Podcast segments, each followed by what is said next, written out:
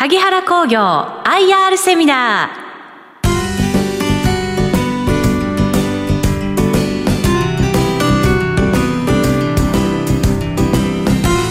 この番組は証券コード7856東証プライム上場萩原工業の IR 活動の一環としてお送りします。お話は萩原工業株式会社代表取締役社長浅野和志さんです。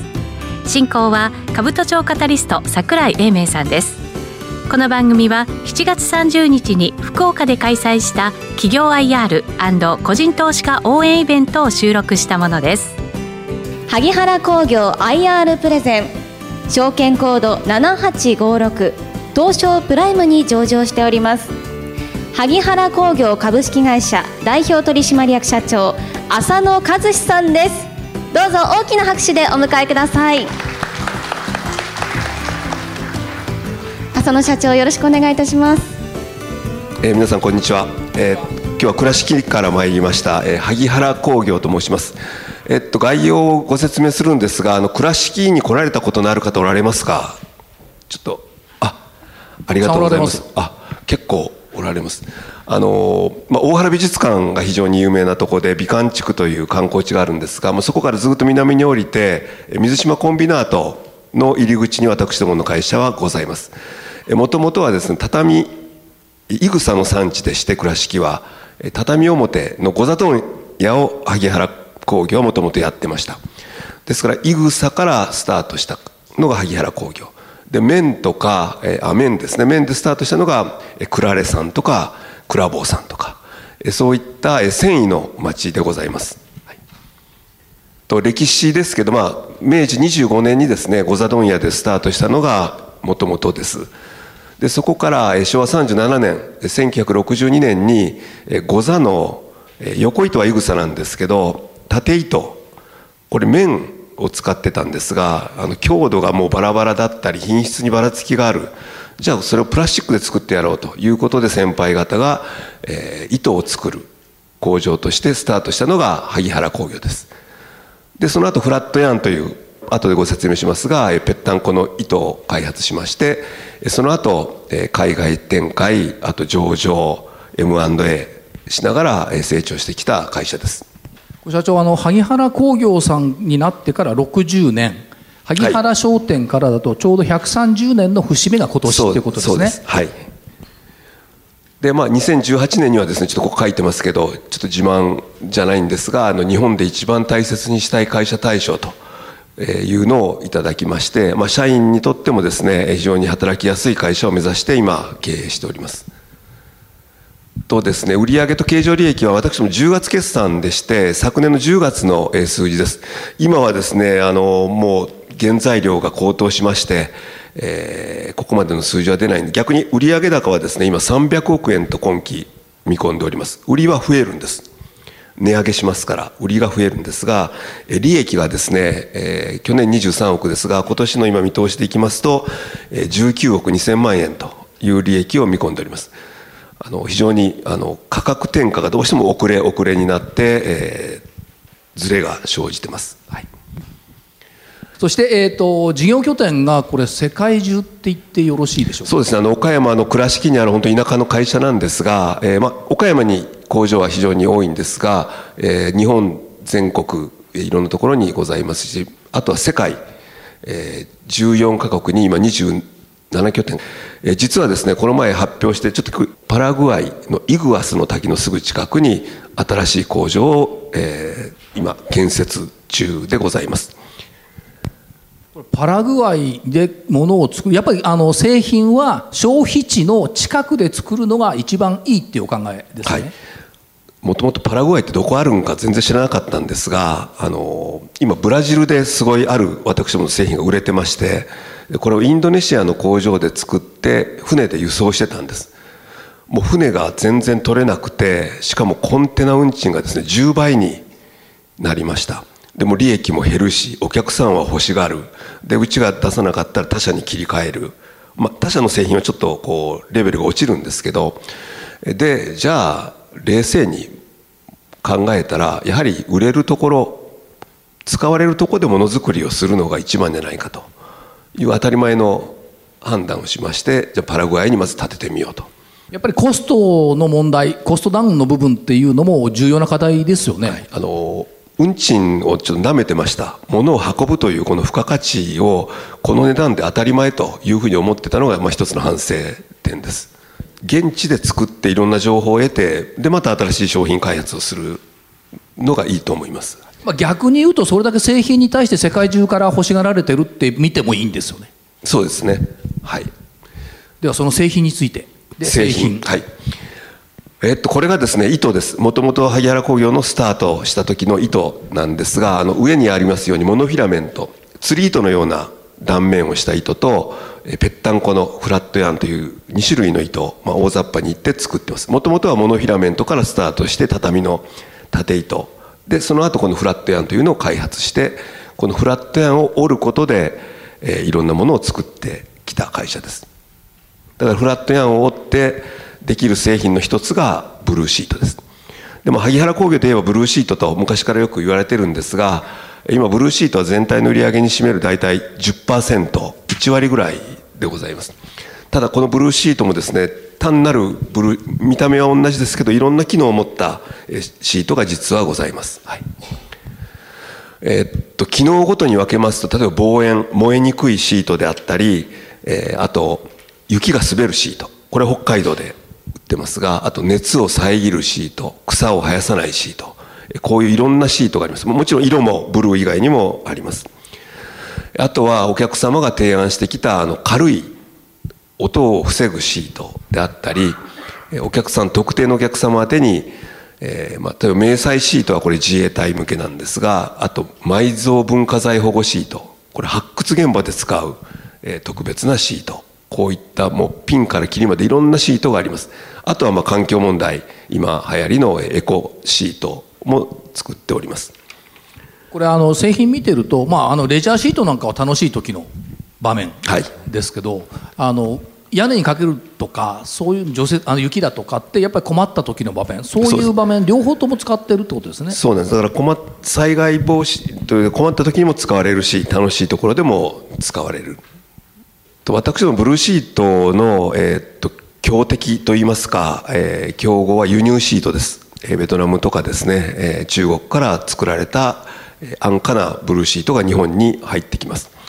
でこれがですねやはりあの品質がいろんな規格に合ってなかったものがあったり、えー、萩原工業のシートだと思って買ったのにすぐボロボロになる。でそういった今いろんなトラブルが起きてるんですが輸入シートがどんどん入ってきてなきてたのが今ここ最近ですねちょっと輸入品の今、えー、輸入が減ってきてます。まあ、これは円安であったりとかですね、えーまあ、コロナの影響とかあるんですが、えー、徐々に国内回帰お客様もですね萩原工業の製品の良さをちょっとずつ分かっていただけてるのかなというふうに思います。さっきのいろんな用途をもっと掘り下げようということで5つのカテゴリーに分けてえー、例えばターピーレスキューですね一番上は。これも防災関連のブランドとしていろんな開発をしていこうと。防災関連の製品。であとエコー。あと土木。ターピーワークですね土木。あと高品質のクオリティ。あとは楽しい場面のレジャー。ターピーデザイン。こう5つのカテゴリーに分けて今、えー、製品の開発を進めていってます。これターピーっていうブランドはこれからどんどんどんどん出して打ち出していこうという思いですねそうですね。あの先輩方がもう昔から、えー、ターピーシートということで業界では通ってましてこのターピーという名前を、えー、萩原工業のブランドとして、えー、入れていこうかなと思ってます。であのやはりお客様目線で作らないといけないなというのを実感してます。ブルーシート作っていろんな大きさをまあ作って勝手に作ってですねそれ折りたたんで四角に畳んでホームセンター並べてさあ皆さん好きに使ってください。ということで今まで販売してきたんですけどやはり使う人はもっともっとこう便利なシートを期待してるのではないかということで、まあ、いろんなご意見を聞きましたらこうオーダーメイドしてほしいあのいろんなオーダーメイドの注文を今頂いてます。あとトラックシートでもですね、えー、例えば軽トラックの後ろにかけるシートって今大体一色なんですけどいろんな色が欲しいということでリバーシブルのいろんなバリエーションを増やして販売してますし、えー、これ幼稚園とか保育園の砂場にこう糞を猫とか犬が糞をするのを防ぐこんなニーズは私どもつかみきれないんです。これをお客様から頂いてじゃあそれにどういうシートを作ったらいいか。それぞれオーダーメイドをしていってます。これ単なるシートに見えますけど水は抜けてしかも軽いあのほぼさんでも簡単にこう掛け替えができるというような、えー、希望を聞いて作ったシートです。その他ですね土の袋も萩原工業は、えー、シェアを、えー、かなり持ってます。土の袋。これフラットヤンを折って袋にしたもんです。フレキシブルコンテナバッグであったり粘着テープ。これホームセンターによくあるこう手切れ性のいいテープなんですがえこれの機材ですね糊をつけられる方の機材は萩原工業が作ってテープ屋さんにお売りしてテープに加工されてます。あと人工芝の糸、え、これもいろんなところに、え、販売しております。結構、えー、有名なところで使われてます、まあ、萩原工業は糸を作って人工芝屋さんにお売りするだけなんで萩原工業の人工芝とは一切名前が出ない。萩原工業機械も実は作ってまして、えー、大体4分の1は機械の売り上げと利益です。これも非常にニッチな分野で活用されている機械です。はい、えっと言いましたようにあの機械が4分の1プラスチック製品が4分の3でバランスをとって経営しております。はい、はい、じゃあ SDGs の取り組みということで、えー、っと SDGs のために何かするとかじゃなくてやはり日本の会社って昔からもう SDGs やってるんですよね。だから17にうまいこと国連の方きれいに分類しましたけど日本の会社って非常にもうあの正しい経営をされてると思います。だからやっぱ正しい経営イコール SDGs じゃないかと思って、あくまで私どもは自分たちで方針を作ってその方針が SDGs の何に当てはまるかというのをこう逆にプロットする。そうしてみたら結構当てはまるんです。だから SDGs のために何かかっこつけようとかそういう経営はしないように心がけてます。えっと、まず防災減災に役に立つ製品を作ろう。じゃあ萩原工業の製品で防災減災どういったことに役に立つだろうかといったらやはり災害が起きた後屋根にこうかけた時に例えばこれがですね2週間でも穴が開くようなシートじゃダメなんですね。やっぱり一旦かけたら2年ぐらい、まあ、1年とかそれくらい持たないといけない。やっぱ長持ちするシートにしようと。いうことで、まあ、萩原工業の3000番というまあブランドがあるんですけど海外製も同じ3000版というのを使って書いてきてます。何も企画がないですから彼らあの3000シャープを使うわけですけどこれ実際試験してみたら1年経ったらもう全然品質が違う。あとはですねいろんな自治体と防災協定を結ぶことでいざという時にすぐブルーシートを提供できるような体制を取ろうということでやはり長持ちするシートを困ってる人たちに配らないとせっかく屋根にかけてもまたかけ直さないといけない。そういったことをですねこの防災協定を結んだ自治体の皆さんにはこんこんと説明しながら備蓄のシートを国産に変えてくださいというお願いをしてきてます。今流行りのリサイクルです。でとことんリサイクルにこだわってエコフレンドシートということであのまずエコマークを取得しました。エコマークは、え、っと再生原料60%以上使わないと許認可が下りない。この許認可を取りましたエコマーク。で耐用年数を1年から2年持たすようにして、えー、あの穴ですね。ハトメのアルミの部分。これ分別しなくていいようにえビンゴ穴のようにジョイントホールにしました。これ強度もですねアルミより実は強い加工にえしております。で最後にこの印刷をレーザーでターピーというブランドとあと萩原という社名をずっとこう刻印しまして印刷しまして、えー、一目で萩原工業の製品と分かる。でこれをもう一回萩原工業は持って帰ってリサイクルしてシートに作り直すという今作業いうか、えー、このサーキュラーを、えー、スタートしました。これが入ってれば、まあ、入ってればもう御社の製品ですからもう分別しなくてちゃんとリサイクルできると、はい、中の材料が全部分かりますんでもう一つの素材でしか作ってませんからリサイクルは非常にしやすい、あとはですね働き方改革製品と働いてる人が楽になる製品を作ろうということで、えー、軽くしたりやはり運んで持って上がったりされるのをいかにこう軽くするか、えー、とか作業環境を明るくするかこういったニーズをつかんで製品を開発してます。はい。でバルチップです。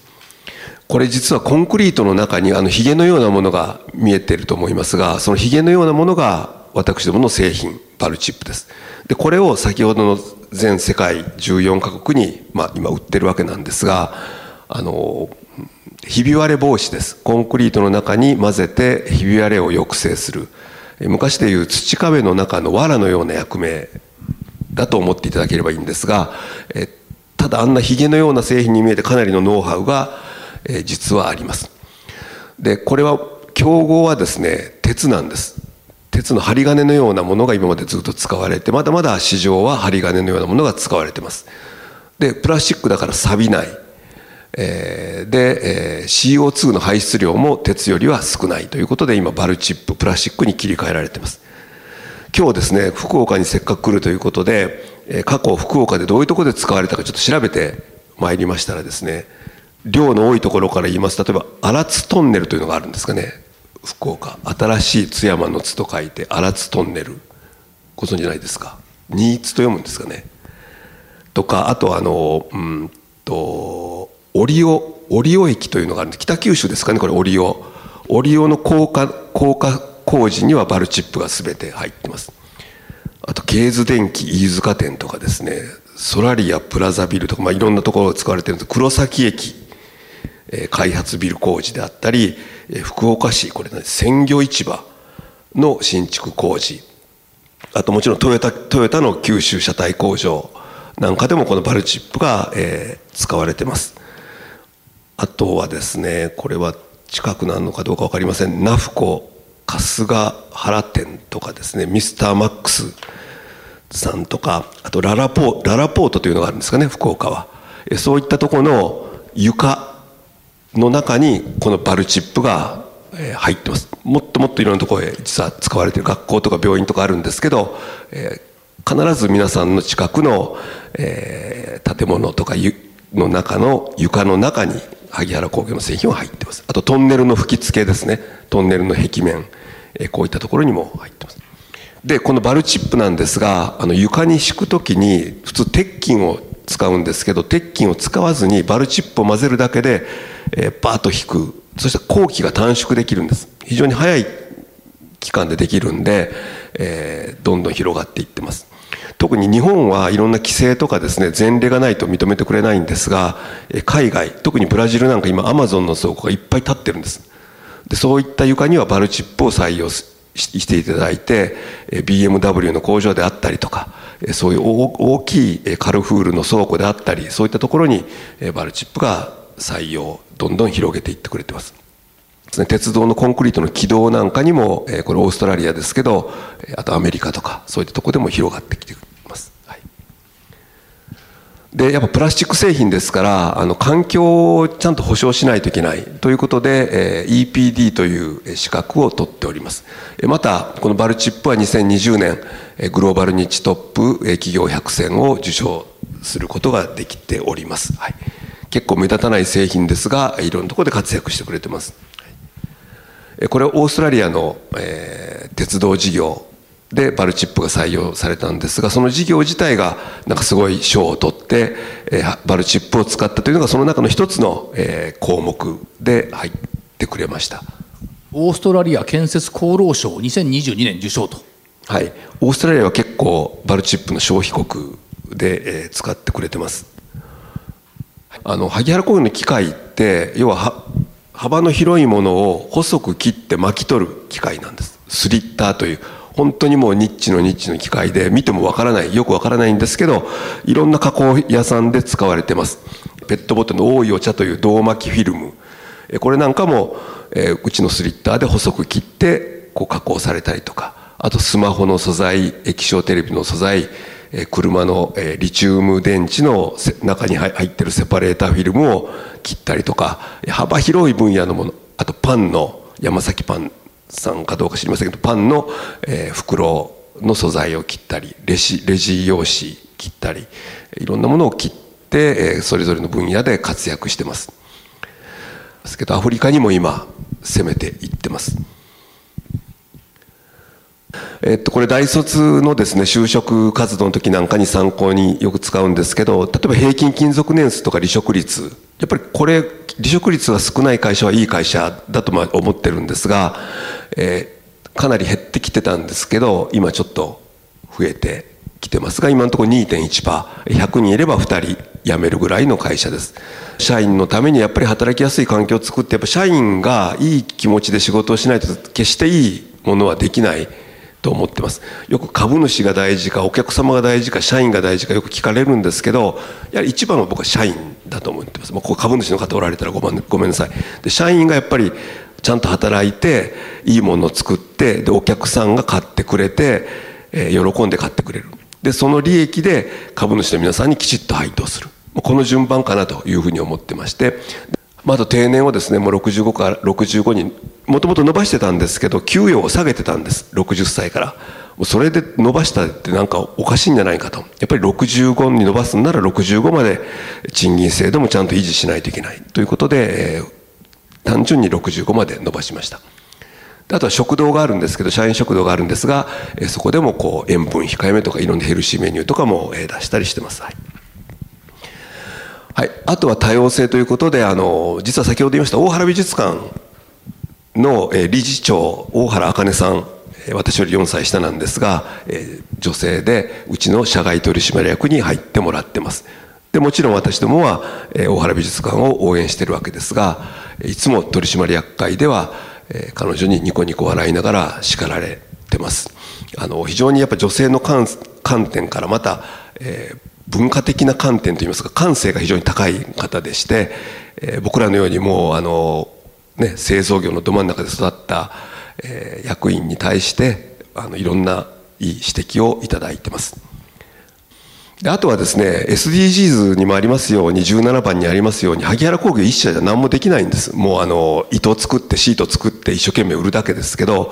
やはりこういう岡山大学という地元にですね SDGs 先進校がありますんでここと提携をしていろんな取り組みにをしてます、はい、あとはブルーシート作って災害地へ届ける言っても備蓄があるうちはいいんですけど備蓄なくなったら萩原工業届けれないんです。ならもう福山通運さんと、えー、提携していざという時はうちのシートを運んでくださいと。いうこういう提携をして初めて、被災地にブルーシートがきちんと届けられる。ということで提携を結びました。はいこれはリサイクルです。えー、っとなかなかブルーシートのリサイクル着手できなかったんですがこれ初めてホームセンターでリサイシート持ってきてくださいと回収しますと。皆さん家にあるシート持ってきてください。まあいろんなもんが来ます。けど予想してたよりは綺麗でしてもっとドロドロのシートが来るかな思ってたんですけどでこれをもう一回きちっと洗って、えシートに戻そうという活動をやってるんですがやはり輸入品とかもいっぱい入ってるんです。で輸入品は中にどういう成分が入ってるかわからないんででこれを先ほどのエコフレンドのような何が入ってるかきっちりわかる萩原工業製のシートばっかりであれば非常にリサイクルも簡単にできるんでこれを普及していこうというふうに思ってます。岡山県にあるまあ中堅ゼネコンまあ、中堅ゼネコンって失礼です。大手ゼネコンというあのライフデザインかばやさんという会社がございまして非常に伸びてる会社です。でここの社長様がこのリサイクルにどうですか賛同してくれましてブルーシートを全部萩原工業製に切り替えますと。その代わりリサイクルしてください。リサイクルしたシートをまた現場で使いますということで水平リサイクルの提携をしております。はい、それ以外はですねあの困った人をどうやったら助けれるか。萩原工業で困った人がどこにいるかよくわからないことがあるんです。で本当に困った人ってあのこういうポケットサポケットサポートというのはですね院内学級病院の中にある学校にいるうちは結構いろんなサポートが受けれるんです。でもう退院してくださいで退院します。けど学校に行かれない。というお子さんたちもう寝たきりで外に出れない。そういう方のことをポケットというらしいんです。病院と学校の間。でこういった方に大原美術館をいかにこう大原美術館を見せてあげようということでバーチャルツアーをやったりとかですね、えー、そういうことで、えー、少しでも萩原工業がなんか力になることがないのかということを日夜、えー、探しております、まあ、こういった入場券を、えー、特別支援学級に寄付したりそういう活動もしております、はい。と、ここからですね、もう皆さんの方が専門でございますんで、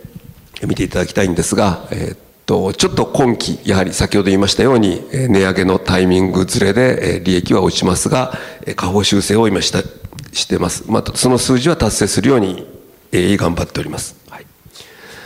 で、ちょっと自己資本がずっとこう積み上がって